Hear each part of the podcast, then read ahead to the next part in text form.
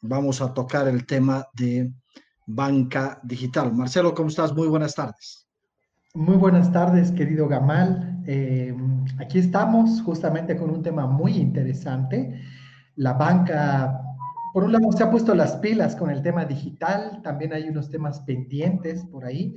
Y bueno, aplicaciones, métodos de pago, es un tema fascinante, así que un gusto conversar contigo en este, en este tema de hoy. Eh, la verdad es que la pandemia ha, obligado a muchos a adoptar medidas eh, drásticas. Y no sé si tú tienes la misma sensación, a pesar de que eh, la banca gradualmente ha intentado emerger en el tema, en el tema digital, ah, no siento que la banca haya hecho grandes esfuerzos para acompañar esta, esta necesidad, porque hoy ya no es ni siquiera una opción, o sea, antes la podías presentar a la banca digital como una opción. Creo que hoy los bancos que no tengan eh, la posibilidad de acercar al cliente a través de una plataforma digital, eh, rápidamente van a ir perdiendo en el, en el, en el espacio. Así que, em, ¿cuál es tu sensación, tu primera evaluación de, de, en el caso de Bolivia de nuestra, de nuestra banca? Oh, vamos con todo. A ver, eh, es duro compararse, ¿ya? Yo te digo, si comparas el estado de la banca boliviana contra la de países vecinos, hay diferencias importantes y de pronto notas, por ejemplo, yo tengo una cuenta de banco en otro país y desde hace años no, la, no, no te piden ir físicamente ni firmar. Entras a un chat y puedes chatear con el ejecutivo, puedes ver casi todo. Entonces, creo que la banca siempre ha tenido pendiente el tema de la digitalización y de pronto aparecía tal vez como una excusa la idea de que la ASFI, la normativa, tal vez ASOBAN, es una, es una categoría muy regulada. Por lo tanto, de pronto uno podría decir que gracias a eso no han podido dar tantos pasos. Pero sin embargo, en esta cuarentena, de pronto todos han lanzado sus apps de banca móvil y han lanzado facilidades para hacer transacciones, para hacer pagos. La pregunta es, ¿por qué no lo hicieron antes? Entonces, creo que ahí es donde me deja esa sensación de si realmente era la normativa, que era muy restrictiva, o era un tema de mantener el, este, le decimos, el eterno, el, el presente perfecto, el presente permanente, donde siempre voy a estar en un loop, pero no voy a ir hacia adelante. Entonces, creo que ha sido bueno que la banca se ponga las pilas, pero esto que están haciendo no es para el 2020. Esto nos está igualando tal vez al 2013, 2014, pero todavía no estamos a la banca esperada del 2020. No, em, yo, yo me acuerdo, ahora que mencionas esto, Marcelo, yo me acuerdo hace aproximadamente unos 20 años atrás, eh, cuando irrumpió en México un banco 100% digital, es decir, y no tenía sucursales. Entonces, para nosotros era así como, ¿y, cómo va a funcionar? O sea, decir, eh, o sea, si no vas a ir al banco, ¿cómo funciona? ¿no? Porque obviamente no había todo esto del WhatsApp, ¿no? lo, lo, lo, único que había eran los correos electrónicos y las páginas web, las 1.0, digamos, donde no había interacción, sino simplemente era una especie de mostrador con su vidrio que no podías ni siquiera tocar el, lo que estabas queriendo comprar, ¿no? ¿Eh? Claro. Ah, y, y, y, yo he estado viendo un poco experiencias, por ejemplo, exitosas como en el Brasil, uh, de bancas 100% digital, que eh, tienen, por ejemplo, colocaciones de más o menos 5 millones de tarjetas de crédito y son 100% digitales. O sea, es decir, o sea, tú te registras digitalmente, uh, imprimen tu tarjeta, te la mandan tu tarjeta, tienen cero cargo por eh, mantenimiento de la tarjeta, cero cargo por, por la tarjeta. Es decir, uh, y no sé si la, nuestra banca no ha terminado de entender que la digitalización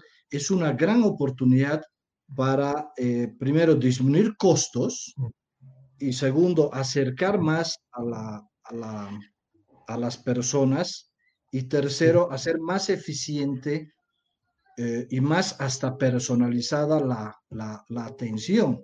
¿O cómo, o cómo ves tú, eso? Sí, de hecho, mira, coincido con esto porque, ¿sabes? Pasa algo curioso. tú sales ahora a las calles y en plena cuarentena, cuando tienes todo una, toda una normativa para controlar la bioseguridad y las distancias y, en fin, protejámonos unos a los otros, de pronto lo primero que sucede es que ves largas filas de gente en los bancos, por diferentes motivos, para cobrar, para hacer transferencias, depósitos, pagos, etcétera, etcétera. Entonces, de pronto, a mí me pasa lo siguiente, que la banca dice, pero si hay banca móvil, tienes ya una app o tienes la web y solamente tienes que utilizarla. Yo te digo, es verdad, y, y qué bien que lo tienen, qué bien que lo han trabajado así. Pero una parte muy importante es la eh, introducción de estos servicios, es la adopción de estos servicios por parte de la ciudadanía. Entonces, de pronto han invertido mucho en crear tecnología para digitalizar sus servicios, pero muy poco o casi nada capacitar a las personas para usar estos servicios. De pronto puede haber gente que la va a manejar muy bien o que necesita ayuda. Y yo te diría, eh, yo con mucho gusto he colaborado en mi familia, amigos, gente que me dice, ¿cómo puedo hacer esto? Y no es que sea difícil, sino que de pronto necesitas alguien, una línea telefónica o un módulo de atención o alguien que te ayude a hacer esto para que después tú aprendas y lo hagas. Entonces, creo que ese es un tema pendiente en el tema de educar digitalmente a la población y de mm, hacer que adopte esto, eh, de tal manera que no tengas estas filas y tantas sucursales abiertas y tantos cajeros ahí tratando de eh, dar servicio a esta avalancha de gente que, que se te ha venido encima. Entonces, creo que eso me pasa cuando veo esto en las calles, que no es que no haya banca digital, sino que falta que la gente que esté ahí y nosotros del otro lado digamos, ¿Cómo lo puedo hacer digitalmente? ¿Y cómo el banco me va a ayudar? Entonces, ahí hay un tema pendiente, que de pronto han dicho, ahí está la app, úsenlo ustedes, pero no te estoy diciendo cómo, ni te voy a dar un tutorial, ni te voy a dar un servicio personalizado. Entonces, creo que esto está pasando ahora como un diagnóstico a priori de la banca en Bolivia. Sí, no, efectivamente. Eh, o sea, no, no tenemos, la verdad es que los que hemos incursionado, digamos, en la banca digital por necesidad, o en algunos casos hasta por comodidad, ha sido eh, autoaprendizaje. O sea, yo no sé si, si tú has visto algún, algún video, pero eh, yo tengo, no voy a decir los nombres de los, de los bancos por respeto a ellos, eh, pero, pero, pero tengo, tengo, tengo unas amargas experiencias voy a contar una, una, una, una, algo que le ha sucedido, por ejemplo, a, a, mi esposa, es que un día ella hizo un pago, ¿no ve? Y le apareció un doble cargo en el mismo minuto y en el mismo segundo. Duplicado, sí. Duplicado. Y el banco no le dio la gana de reconocer que hubo un problema con su aplicación. O sea, es decir, y le cargaron doble, ¿no ve? Y, mandó una carta y reclamó, y no, no, no, no le daba la gana al banco reconocer. Eh, cuando yo digo es tan, tan sencillo decir, sí, mil disculpas, ¿sabe qué? Ah, ha habido un problema con, con, nuestra aplicación, más bien muchísimas gracias por eh, denunciarlo, porque vamos a tratar de corregir eso, pues significa que hay un problema con nuestra, con nuestra aplicación. Entonces, tengo la sensación que seguimos con el mismo problema de la, de la digitalización de todos los servicios, ¿no? O sea, es decir, queremos seguir haciendo lo mismo que hacemos con el papel. O sea, entonces, si repetimos los procedimientos, si repetimos la lógica con la que funcionamos en el siglo pasado, eh, lo digital no tiene ninguna, ningún valor agregado. Sí. Y a diferencia, y hay otras, hay otras instituciones que sí le han puesto un esfuerzo, que sí han hecho, han, querido acompañar y te mandan correos y te dice, vea este video para ver cómo puede abrir su cuenta, cómo puede eh, eh, transferir recursos a, un, alguien que no tiene cuenta.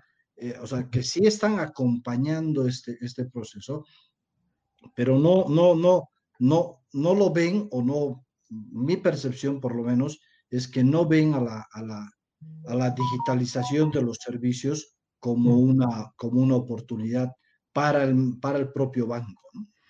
Sí, es verdad. Yo creo que en ese caso em, hay en el diseño de la experiencia del servicio, hay alguna parte donde tenemos que eh, cambiar esa percepción. Y, te cuento algunos ejemplos, la gente que nos está viendo va a decir eh, esto. De pronto, eh, yo he pagado el otro día por internet, me parece genial. Puedes pagar servicios de telecomunicaciones, de un montón de cosas. Entonces he pagado mi línea de teléfono porque ya me llegó el mensaje diciendo que mi cuenta estaba eh, en línea. Entonces puse mi número de teléfono, salió eh, la cuenta y dije, voy a pagar. Pagué y todo perfecto. O sea, la transacción es muy buena, es muy segura el token, las capas de seguridad. En eso no hay nada que decir. Realmente muy bien por la banca digital. Pero ¿dónde está el problema? En que en la última parte decía, bueno, si quiere recoger su factura, venga a la oficina central del banco.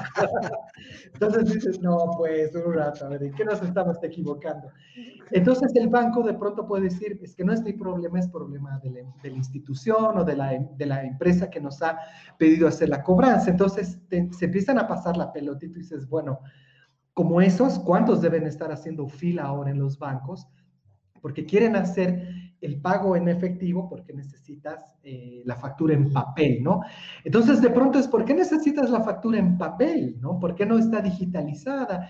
Y una cosa lleva a la otra. Y te voy a contar un último detalle. Eh, justamente una institución financiera me contrata para dar un curso de capacitación en herramientas digitales. Muy buena la, la inducción, les tengo mucho cariño, mucho respeto, pero a la hora de pagarme me dicen, oye, ¿sabes que tenemos un problema? Y no te enojes con nosotros. ¿Qué pasa?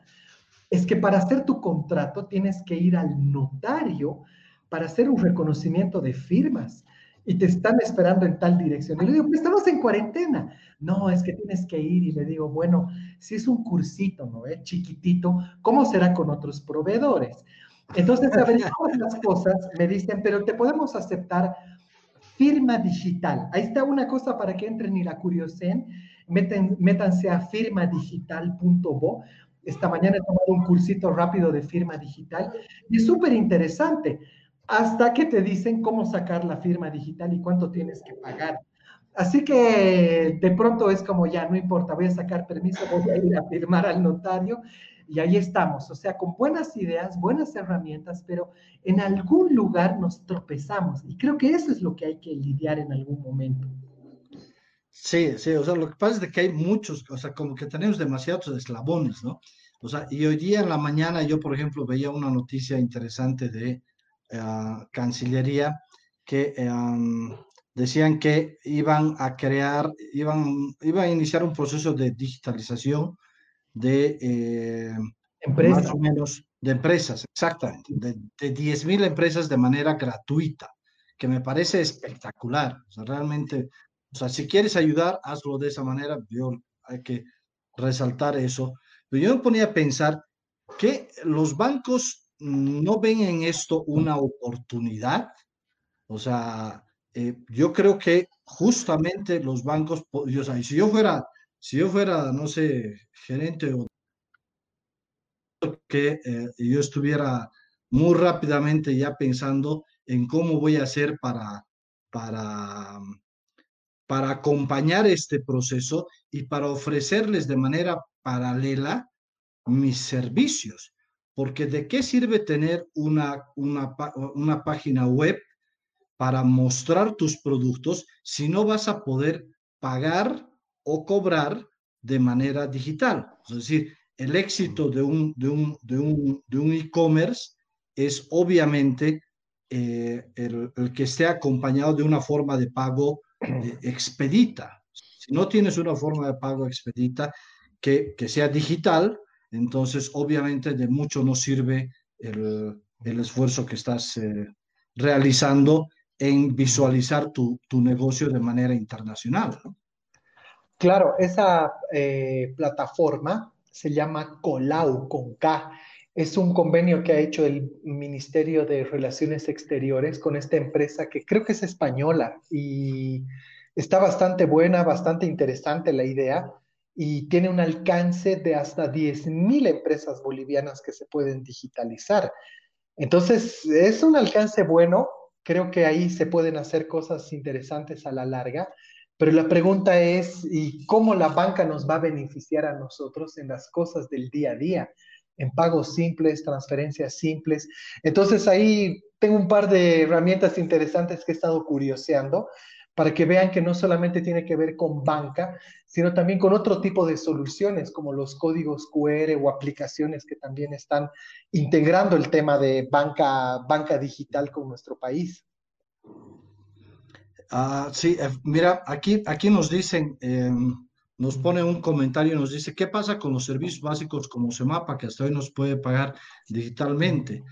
Eh, me dice, Yamal, ¿qué pasa con Semapa? Y gracias, Marcelo, por los tutoriales de cómo pagar servicios con Conteco y Elfe. Ah, contarles un poco mi experiencia con el tema de, con el tema de, de Semapa, porque ah, lanzamos una aplicación en Semapa para que obviamente todo el mundo tuviera en sus celulares el consumo de, de, de, mes a mes, ¿no ve? Si es que había pagado, no había pagado, podía bajar su, su preaviso y obviamente era un canal de comunicación. Y cuando quisimos implementar el tema del pago, uno de los problemas que tuvimos era con impuestos internos, porque había que hacer todo un trámite especial para poder facturar digitalmente y eh, la burocracia nos mató. Eh, y bueno, lamentablemente eh, yo renuncié y de ahí ya no sé qué es lo que ha pasado, pero sin duda es una de las tareas pendientes. O sea, decir, ¿de qué te sirve tener uh, muchos servicios en tu banca digital si no tienes todos los servicios en tu banca digital. O sea, y ahí debería haber una especie de corresponsabilidad, no solo de los bancos, sino de ASOBAN, de la Asociación de Bancos.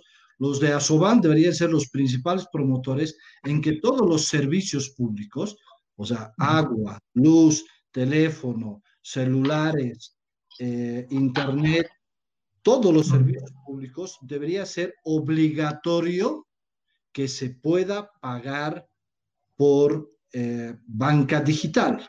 Debería ser obligatorio. ¿Por qué debería ser obligatorio? Primero, porque eso disminuiría la congestión en, la banca y ahí estás cuidando la salud de las, de las personas. Segundo, le conviene a la banca porque disminuye el personal que se necesita para atender, es decir, necesitas menos cajas. Y yo veía un estudio de eh, cómo en Estados Unidos eh, esta transición a la banca digital ha hecho que disminuya la cantidad de sucursales que tienen eh, los bancos. Es decir, a medida que han digitalizado más sus, sus plataformas, han ido disminuyendo la cantidad de sucursales por cada 100.000 personas, que ese es una, un dato que tienen los bancos. Entonces, ah, eh, me parece que no hay un, no hay un trabajo corporativo y colectivo de las asociaciones y entender cómo pueden mejorar sus servicios financieros, porque en última instancia lo que estás ofreciendo aquí es el, el servicio financiero. ¿no?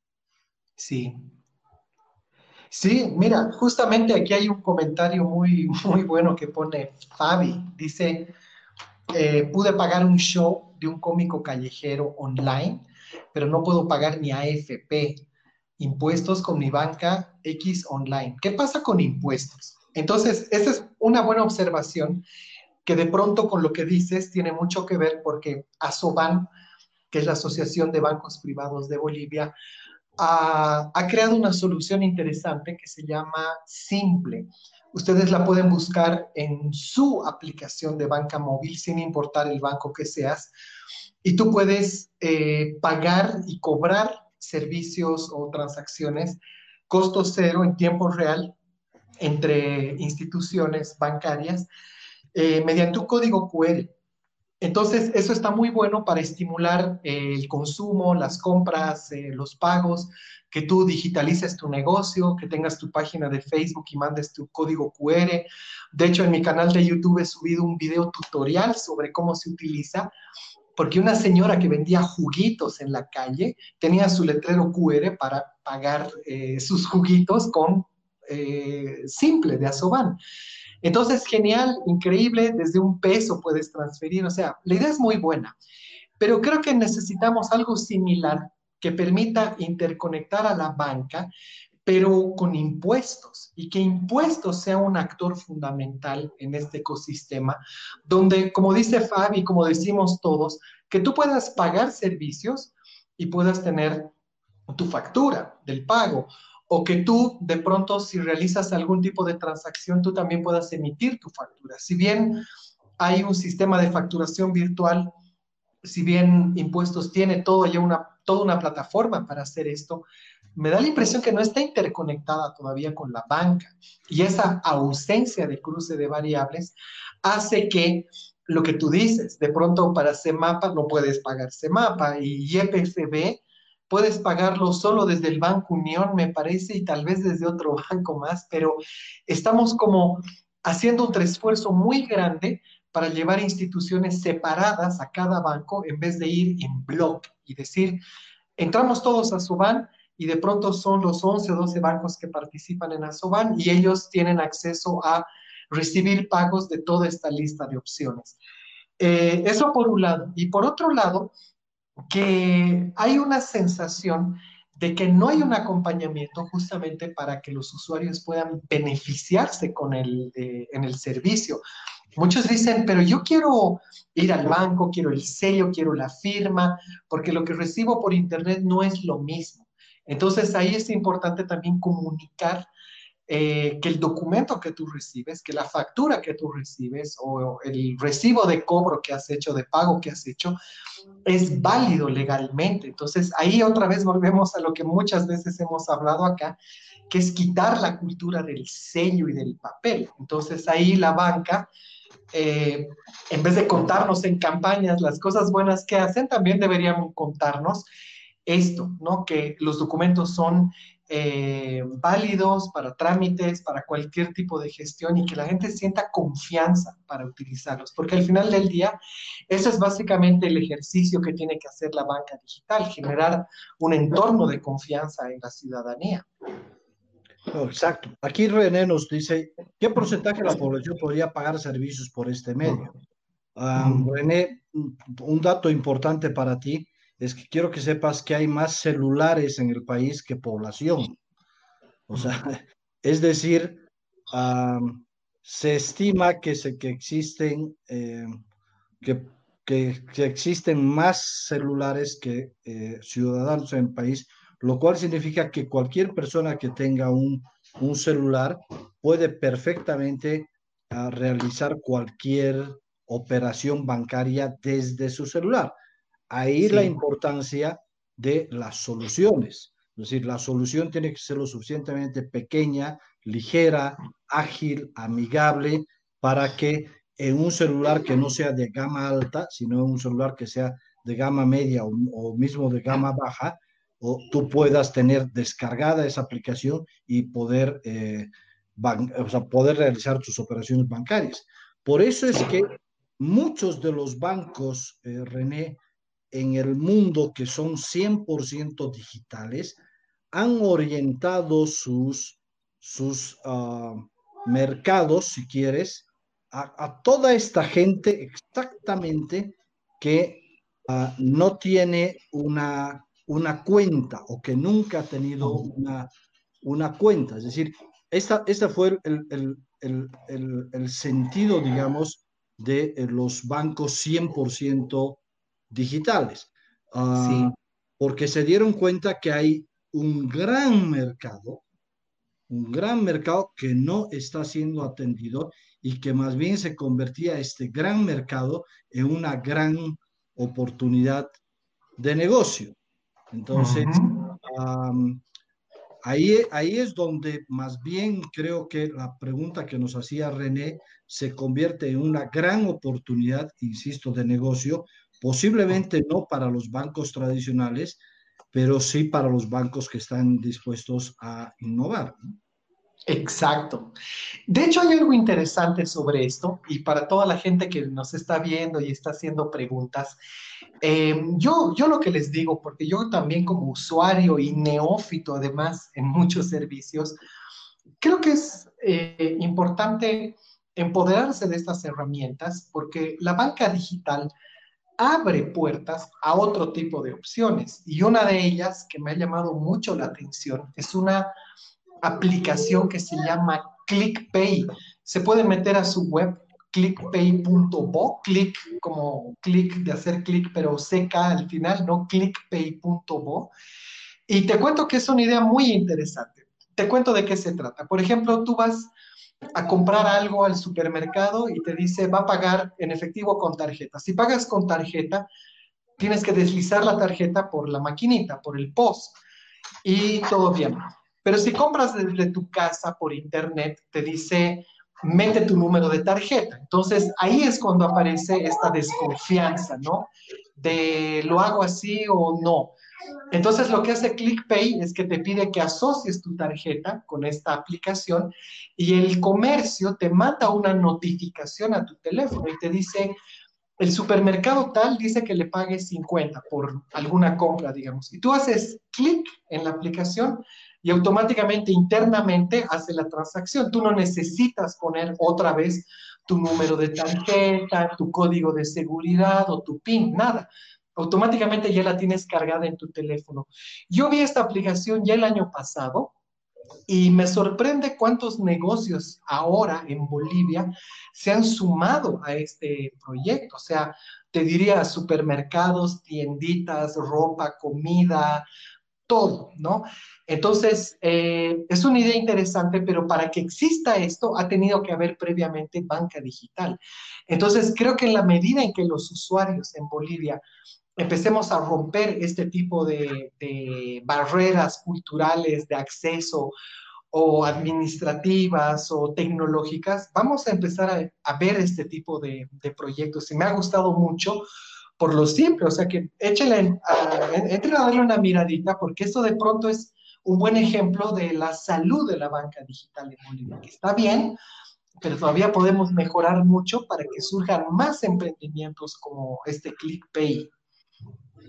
Ahora, aquí eh, Octavio nos hace una pregunta interesante. Dice, ¿cómo podemos llegar a educar a la población o que pierda el miedo a ingresar a la banca digital? ¿Cómo rompemos este, este, este, este tabú, este mito, esta... Porque de veras es, es, es complicado, es decir, a ver, eh, no sé en tu caso, pero yo que le diga a mi mamá, eh, ¿sabes qué, mami? pagaremos con el celular me voy a hacer agarrar a cocachos, ¿no? sí. me pasa lo mismo. A ver, mi, mamá eh, en ese sentido ha entendido que hay que digitalizarse, pero ha entendido algo más interesante todavía. Me ha dicho, y tú me vas a enseñar, ¿no? Entonces siempre me llama y me dice, estoy sentada con mi teléfono, con mi tablet y he metido mis datos y ahora qué, ¿no? Entonces yo le digo, hay que entrar aquí, aquí, aquí, aquí. Y yo, por supuesto, lo hago con mucho cariño, ¿no? Es, es parte del, de la dinámica familiar. Pero pienso esto en grande y, y Octavio tiene razón en, en algo importante, es cómo llegar a la población para generar confianza. Entonces, te cuento que la ASFI tenía un programa de educación digital. No sé si sigue ahora, ¿ya? Pero creo que este programa otra vez ha obligado a los bancos a que den talleres de capacitación. Y alguna vez un banco muy, muy querido, que le tengo mucho cariño, me contrata para dar el taller aquí en Cochabamba. Y claro, vino mucha gente, muchas preguntas, pero de pronto mi exposición era pues así muy de profesor universitario, ¿no? De la criptografía, la seguridad, ¿no? Los certificados de seguridad. Y al final de la charla, cuando yo les digo, ¿tienen preguntas? Me dicen, sí, ¿cómo desbloqueo mi teléfono? ¿Qué pasa si me equivoco tres veces con la clave? Eh, ¿Puede entrar otra persona a usar mi cuenta? Entonces me han hecho unas preguntas que tan simples, que era como, esto es lo que debimos haber hecho desde el principio. O sea, sentarnos y una fila, ¿no? ¿En qué le ayudo? Ah, esto se hace así. Señor, ¿en qué le ayudo? Ah, esto es así. Entonces, creo que eso que decía eh, aquí la persona que nos estaba viendo es muy importante, porque ahí es justamente la parte donde hay que trabajar el tema de educación. No solamente es la clase magistral, sino en lo simple, ¿ya? Y creo que ahí es eh, donde está la delgada línea, el eslabón débil de la banca digital hoy. Así que ojalá puedan retomar esa campaña de educación digital y llevarla con más agresividad a la gente. Porque la gente tiene muchas ganas de aprender, pero ¿dónde pregunto? ¿A quién pregunto? ¿Cómo lo hago? ¿Cómo me enseñan? Así que ahí está un tema pendiente para, para trabajar. Sí, o sea, mira, qué, qué, qué importante lo que estás diciendo, porque em, a veces no es el miedo al, a, la, a, la, aplicación, ¿no? ve? Pero es más, más el miedo al, al, celular, ¿no? ve? O sea, decir, y, a las, y a los temas, como tú dices, a los temas absolutamente sencillos que para muchos de nosotros pueden, pueden ser hasta normales, pero eh, la gente tiene, tiene miedo y tiene razón, porque es que, sí. es que estás hablando además de sus recursos. Entonces, ¿qué pasa si se equivoca? Si, no sé si les ha pasado, por ejemplo, uh, les voy a contar una experiencia personal. Eh, cuando uno compra, por ejemplo, en, en Amazon, eh, resulta que eh, tienes que entender que Amazon eh, tiene warehouse, o sea, almacenes en diferentes partes de Estados Unidos. Entonces, cuando tú pides varios productos, uno de tus productos puede salir de Los Ángeles, otro puede salir de Miami y el otro puede salir de Nueva York. ¿no ve? Entonces, no significa que aunque hayas pedido todo junto, va a salir en el mismo despacho. Y claro. uh, entonces, um, por ejemplo, me pasó con que yo pedí un, un, un, trípode porque lo vi muy barato, pero resulta que traerlo terminó costando cuatro veces más que, que, claro. que, que el costo sí. del trípode. Entonces, sí. el, el, el, problema es que, como ahí, por ejemplo, hay un error en Amazon de que no te informa y no te dice esto que, que yo acabo de contarles. Es decir, hasta que te pasa la primera vez, y te equivocas la primera vez, entonces es que recién te das cuenta de cómo funciona. Y el problema es ese, el problema es que la gente tiene miedo de equivocarse y en la banca no hay quien te esté atendiendo y te esté orientando y, y, y, casi, casi te esté agarrando de la mano y te lleve por el camino y te diga, a ver, baje la aplicación, eh, ingrese sus datos, cuando quiere realizar una transacción, haga esto, haga el otro, no sé qué. Es decir, y uh, no sé si tú has visto, pero yo, por ejemplo, no he visto ninguna, ninguno de los bancos que tengan chats online.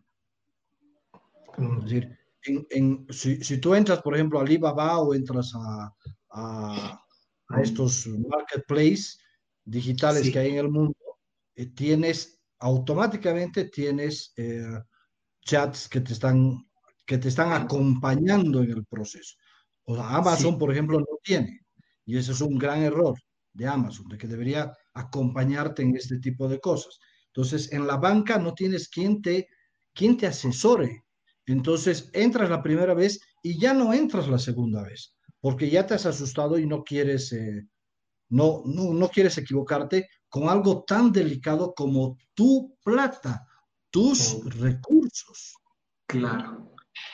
Sí, a ver, ahí sucede algo interesante. Te cuento que la banca hoy está explorando mucho el tema de los chatbots, que son sistemas de mensajería automatizados para eh, resolver la gran cantidad de dudas que puede tener la gente y poder eh, descargar un poco la parte humana. Entonces, de pronto los chatbots están ahí como una posibilidad interesante y que pueden ser a través de Messenger en Facebook o a través de WhatsApp. El otro día me ha tocado hacerlo por WhatsApp y esto es interesante, ha sido un poco lento tal vez, porque uno está acostumbrado a la inmediatez de, WhatsApp, pero creo que es un tema interesante porque esto nos lleva a pensar que el, call center o el concepto de call center o atención al cliente ya no es solamente quiero llamar por teléfono, es ahora quiero hacerlo desde, desde la web, quiero hacerlo desde Facebook, desde um, WhatsApp y a las 10 de la noche en un domingo y quiero que me resuelvan esto ahora. Entonces, también por otro lado, hay una demanda muy fuerte de la gente para introducirse eh, en este tema de la, digitalización. Y eso creo que abre la idea que tú mencionabas al principio de poder quitar espacios físicos a la banca, físicos como oficinas o lugares grandes eh, presenciales y llevarlos todos a espacios digitales y poder esparcir tus servicios por todo lado. Yo les cuento dos ideas que he visto, me han parecido fabulosas. No son del mismo banco, son bancos separados, pero he visto uno, y me encanta eso, que han puesto en algunos puntos de la ciudad, ustedes tienen que buscarlos, ¿ya? Son cajeros automáticos, pero que en vez de sacar dinero, en vez de poder hacer retiros de dinero, permiten ingresar dinero. Entonces tú puedes hacer un depósito. Entonces, de pronto, oye, te voy a depositar 100 pesitos, vas al cajero y ahí metes el dinero. Y el cajero tiene un límite por cantidad de billetes, por monto, qué sé yo, pero puedes hacer eso. Y eso me parece espectacular. Eh, así que búsquenlo, tal vez si su banco los tiene, pueden buscar los cajeros que permiten hacer depósitos y así no ir al banco a hacer la fila, sino depósito. Y tampoco lo haces digital, es la máquina, pero ahí tú metes la plata. Y otra cosa que me ha llamado la atención es que algunos bancos también se han adaptado a la idea de que, ¿por qué tengo que abrir una agencia si puedo hacerlo a través de negocios pequeños? Entonces, alguna vez aquí en Tiquipaya he ido a la tienda de la esquina también a hacer un depósito, pero la señora que atiende te vende papa, verdura, pan y con una maquinita, ¿no? Como el post, te dice número de cuenta, eh, cuánto va a depositar, e imprime el depósito, que es así un papelito, y recibe el dinero. Fin. Entonces, creo que también la banca tenido estas ideas interesantes para poder llevar más allá sus servicios y no quedarnos solamente con la idea de que sí o sí tiene que ser por Internet. Pero creo que la gente no lo sabe todavía. A mí me ha costado mucho buscarlo por Internet, buscando una sucursal y me encontré con eso. Entonces, creo que el tema de la comunicación es clave para educar a nuestros usuarios en el buen uso de los servicios. Volvemos siempre a, ese punto. Sí, la, verdad es que ahí hay un problema claramente de, de, comunicación y de difusión de las cosas que están haciendo bien. Eh, no, no, no, no la están comunicando. Y otro problema, tengo la sensación que es un tema de Ah, como, como están compitiendo, eh, no entienden que a través de Asoban podrían tener más bien una, una, una ventaja y que puedan, puedan utilizar más bien todos los bancos, eh, podrían invertir menos recursos en resolver este tipo de cosas o en gestionar este tipo de cosas con otras instituciones para facilitar también el trabajo del banco. Porque en última instancia, a ver, el negocio del banco es, em, es intermediar. O sea, es decir, intermedia entre los que tienen plata y entre los que necesitan plata. o sea, decir, ah, entonces, cuantas más transacciones hayan para el banco, mejor.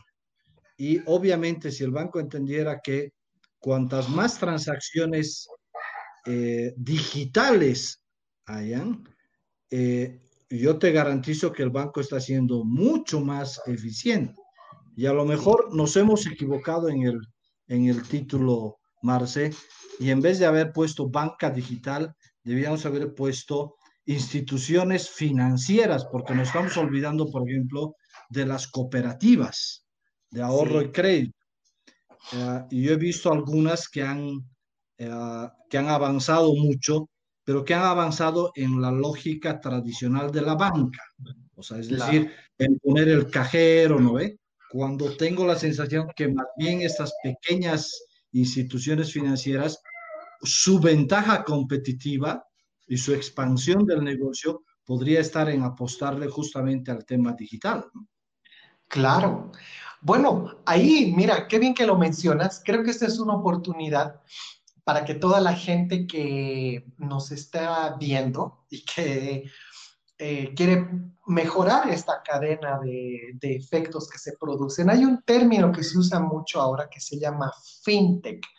Fin de finanzas y tech de tecnología. Y un proyecto fintech o una startup fintech o un emprendimiento fintech, es el cómo tú puedes integrar a la banca eh, como un actor más de tu idea. Y les doy algunos ejemplos. Por ejemplo, si se meten a ultracasas.com, que es una de las startups más interesantes que hay ahora en Bolivia, es una plataforma que conecta eh, raíces con personas, pero su negocio, el otro día estaba escuchando una charla con uno de los eh, fundadores de la startup, decía, nuestro negocio no es vender casas, ¿no? Porque nosotros no vendemos casas. En realidad ellos conectan a las personas interesadas en las casas y los departamentos con los bancos. Entonces tú entras, ves una casa un departamento y dices, esta me gusta. Y abajo te va a salir una lista de cuánto tendrías que pagar de crédito al mes, de cuota, de cómo se va a componer tu, tu crédito, tu tasa, qué sé yo.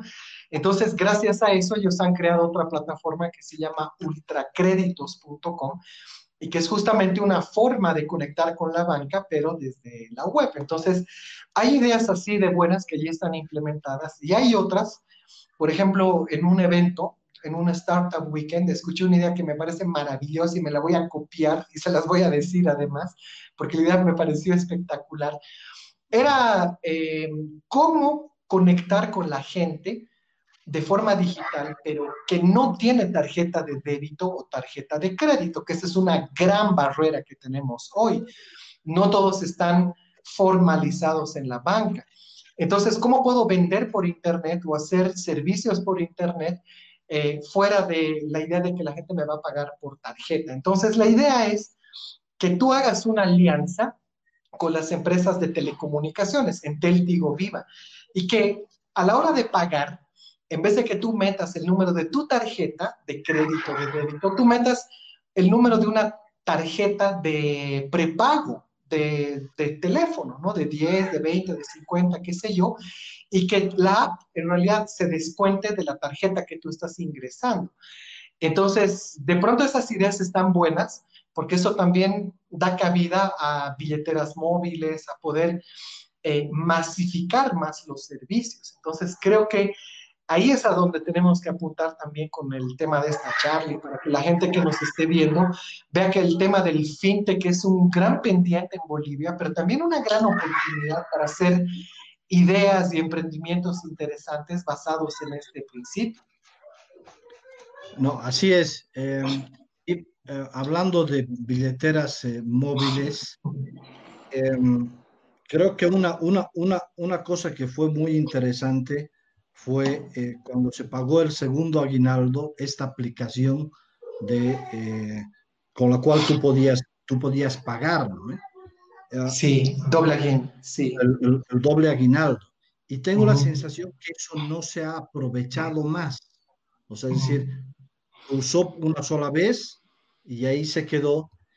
Y posiblemente eso nos va a llevar a otro gran tema que seguramente va a estar pendiente en nuestras futuras charlas, que es el tema del Big Data. O sea, es decir, creo que hay una, hay, hay, hay, hay una fuente de, una base de datos eh, brutal, porque ahí estaban todos los empleados públicos del país, ¿no? Sí. Entonces, se tuvieron que registrar. O sea, si todo el mundo que quería cobrar su segundo aguinaldo se tuvo que registrar eh, y no solamente los empleados públicos, entiendo que los empleados eh, privados también. Entonces, es decir, si quieres, todos los empleados privados están en esa base de datos que no sé quién la tiene, pero te imaginas lo que se podría hacer con, con eso ah, en términos de aprovechar y de formalizarlos, porque todos esos además ya tienen una cuenta. Claro. Tienen una cuenta.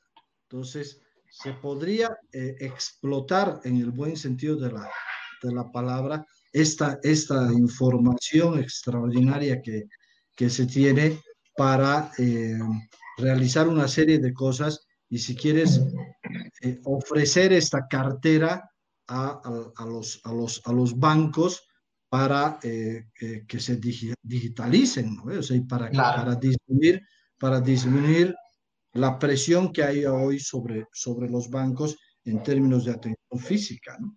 Sí, mira, justamente acabo de entrar a ver la app de doble aguinaldo en Play Store tiene 500 mil descargas, o sea, tiene medio millón de descargas. ¡Wow! Y, y si bien tiene muchos comentarios de todo tipo, ¿ya?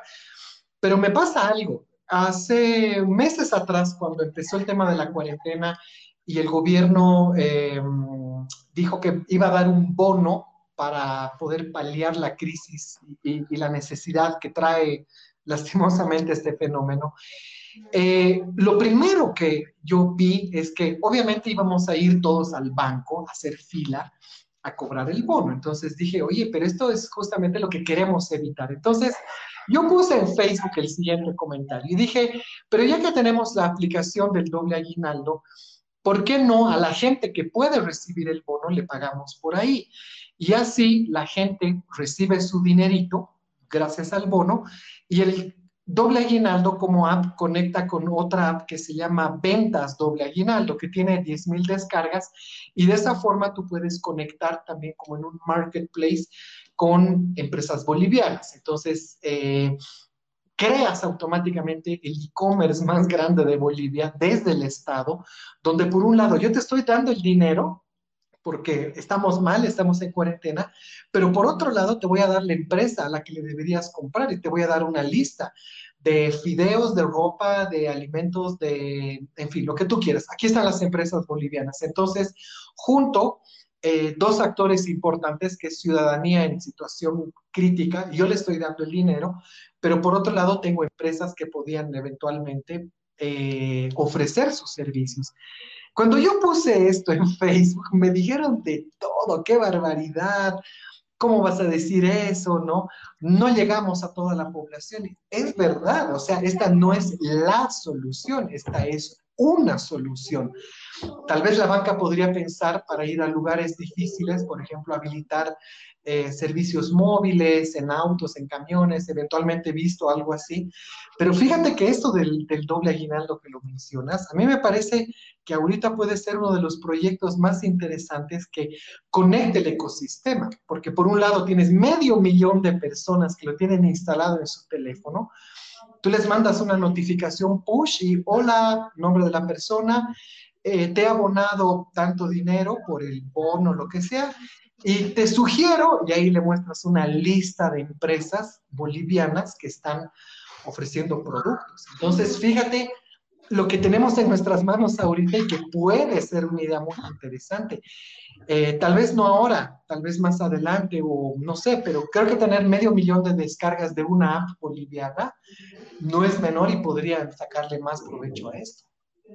Sí, por eso te decía, inclusive habría la posibilidad de que si quieres, o sea, si no la quieres administrar tú, eh, pasársela, o sea, vendésela, entre comillas, no sé si el término es correcto o no, pero vendésela a Soban y que a Soban, eh, o sea, yo qué haría siendo a Soban, lo primero que haría es, de esos, de ese medio millón de, de, de gente que tienes registrada, vería sí. cuántos tienen una aplicación móvil. O sea, decir, o sea, tú, tú, te imaginas descongestionar el sistema financiero, medio millón de personas descongestionadas en el sistema sí. financiero, te garantizo que tendrías que cerrar un montón de sucursales porque obviamente tu flujo bajaría.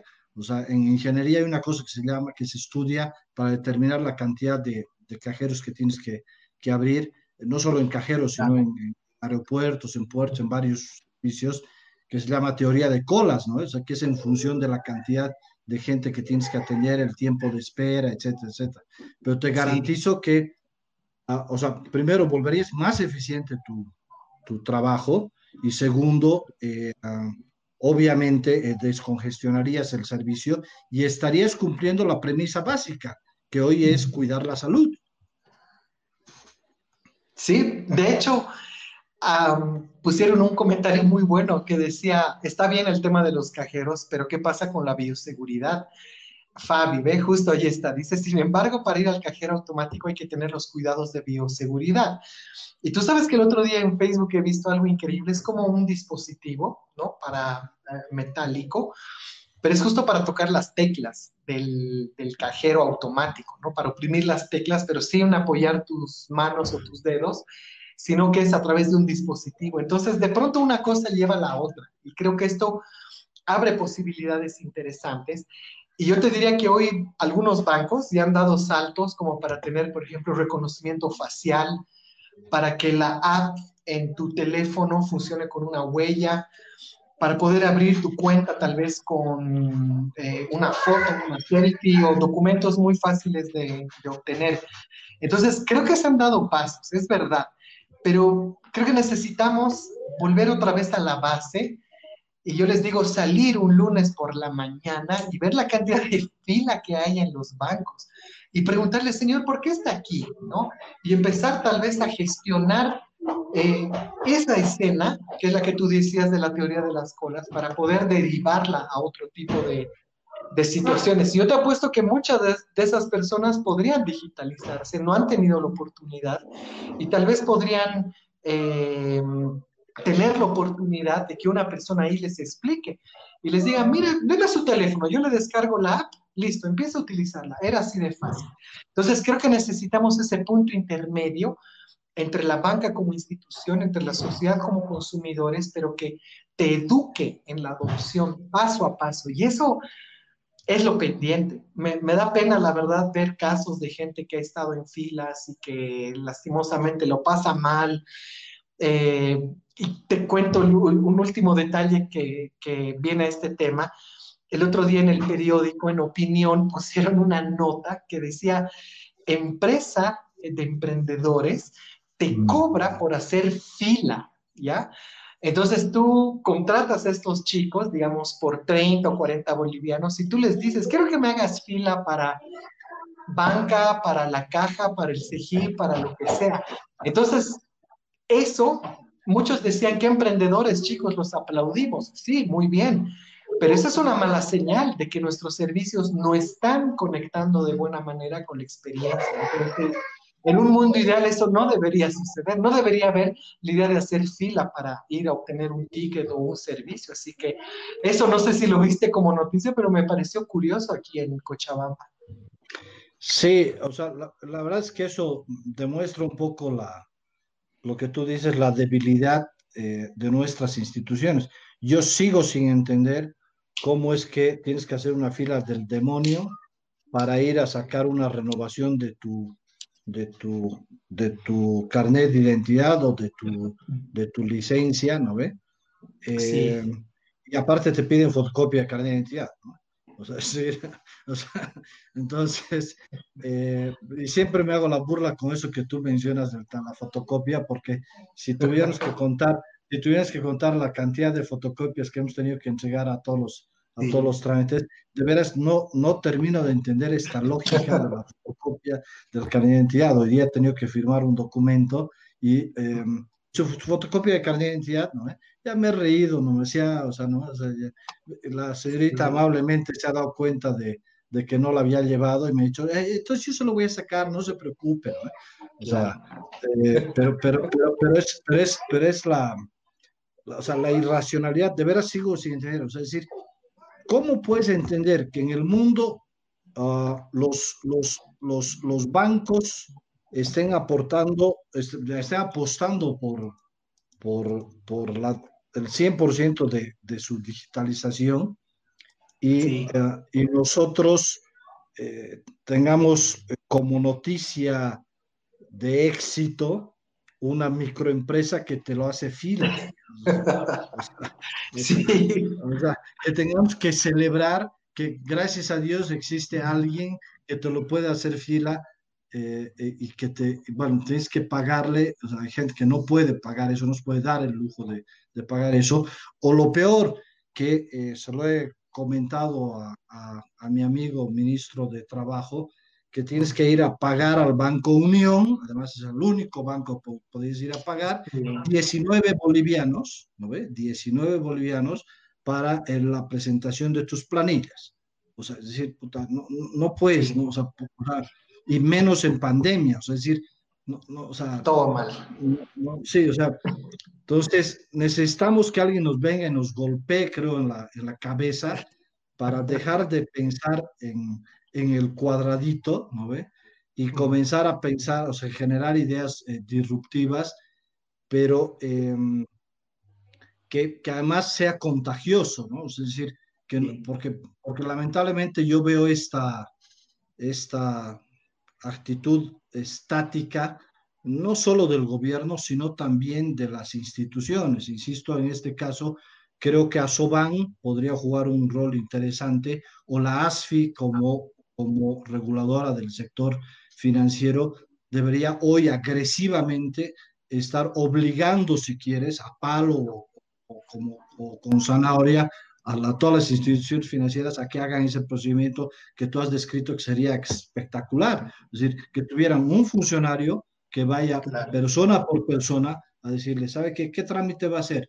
Ah, quiero eh, hacer esta transferencia. Ah, venga, se lo bajo la aplicación, mire, tiene que hacer de esta manera, a ver, hágale usted, ¿no? Es decir, y has descongestionado a la persona, al, al, banco, pero también has vuelto a un usuario digital, o sea, le has dado la oportunidad de que la siguiente vez no tenga que realizar posiblemente por un trámite repetitivo que lo tienen que realizar eh, mes, mes con mes. ¿no? Sí, de hecho, e, es eso, ¿no? Es, es, no solamente el tema de la innovación, sino conectar con, con la gente de buena manera. Y, justo Octavio hacía una pregunta sobre eso y decía, eh, si estas aplicaciones de banca móvil o de billetera móvil, por ejemplo, son confiables, no, por supuesto. Yo te diría que una de las grandes cosas que tiene la banca digital hoy en Bolivia es muy, muy segura, está muy bien implementada. Así que con confianza, Octavio, ¿no? Pruébala, ve cómo funciona, eh, empieza a sacarle provecho sobre ello. Pero creo que pasa algo curioso y, con lo que decías me, me, he acordado de una cosa. Yo doy clases en la católica, ¿no? Me, me encanta la universidad y ellos que son así muy respetuosos con el tema de la ley, a los docentes nos hacen un contrato con el Ministerio del Trabajo, o sea, pisado, ¿no? Y no sabes el problema que es eso, o sea, si bien es bueno, pero te trae unos problemas porque resulta que para tu finiquito te dan así 20 pesitos en la mano y te dicen, por favor, vaya al Banco Unión, deposite, tráigame el recibo y con esto le voy a dar su finiquito.